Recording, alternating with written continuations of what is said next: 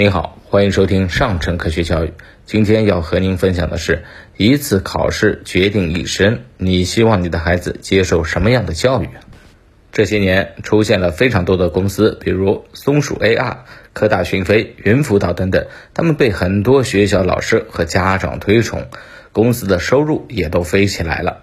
虽然都带着人工智能的光环，其实做的都是类似的事儿，基于一堆的死知识建立一个知识系统，然后呢，根据学生的答题情况，不断利用智能推荐，把学生做错的题目再推荐给你，让学生可以进行反复的训练。这种方式啊，确实能让学生能够更好的掌握这一堆死知识，但是呢。这样的方式啊，真的是孩子们需要的教育吗？这到底是教育，还是一场残酷的军备竞赛呢？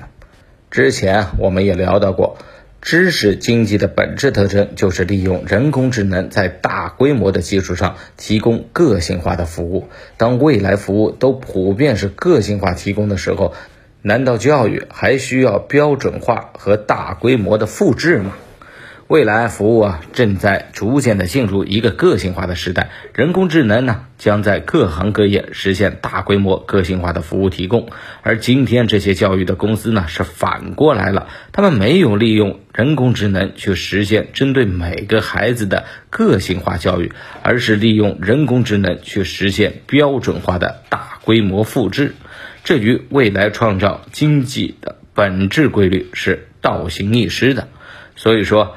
他们是传统应试教育的助纣为虐者都不过分。人工智能本来有机会解决教育问题，但是至今为止，利用人工智能来解决教育的路数呢，基本上都是错的。更重要的是，如果教育本身就有问题，那做这事儿的意义还在哪儿呢？因为教育啊，不只是包括应付考试的应试教育，还有培育健全人格的通识教育，以及培育各项能力的素质教育、能力教育。一位从小学钢琴、被魔鬼训练出来的音乐天才，跟人一交流，别人就发现这位天才对音乐的文化、历史传承是一窍不通，就只会弹琴而已啊！你说这到底是弹琴机器还是钢琴大师呢？现在呢，就回到我们的主题，用一次考试的分数来衡量人的实力水平，这是对的吗？著名作家池莉出过一本书，和女儿一起长大。书里的真实故事呢，让我特别有感触。池莉啊，本来从小的育儿理念呢是快乐教育。当别的孩子都做题的时候，池莉让自己的女儿有更多的时间来玩耍，让孩子能够快乐健康的成长。但是女儿的初中开始，这位妈妈发现就扛不住了。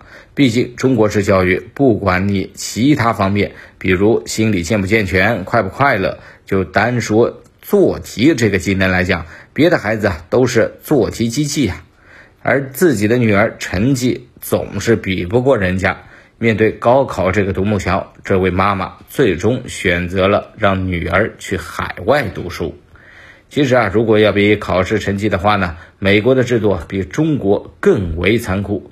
中国是一次考试决定命运，你可能平时成绩好，高考的时候发挥失常，错失了好大学；但也可能平时成绩不好，高考这一把发挥好了就可以翻身。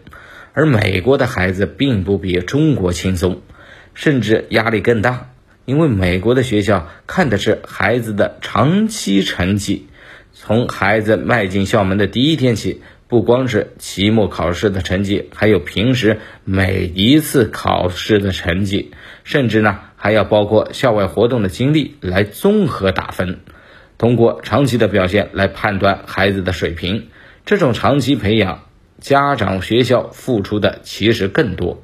跟中国不同的是，很多美国的孩子啊，可以根本不知道传统这一条路。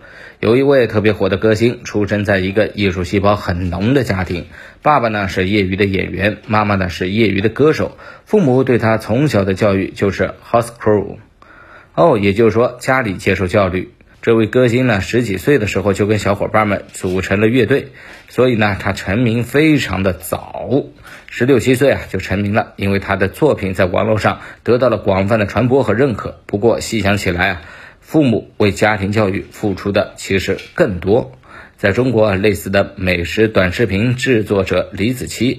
但是，如果你让你的孩子放弃读书，像李子柒那样过上田园牧歌的生活，去做美食的视频节目，你会同意吗？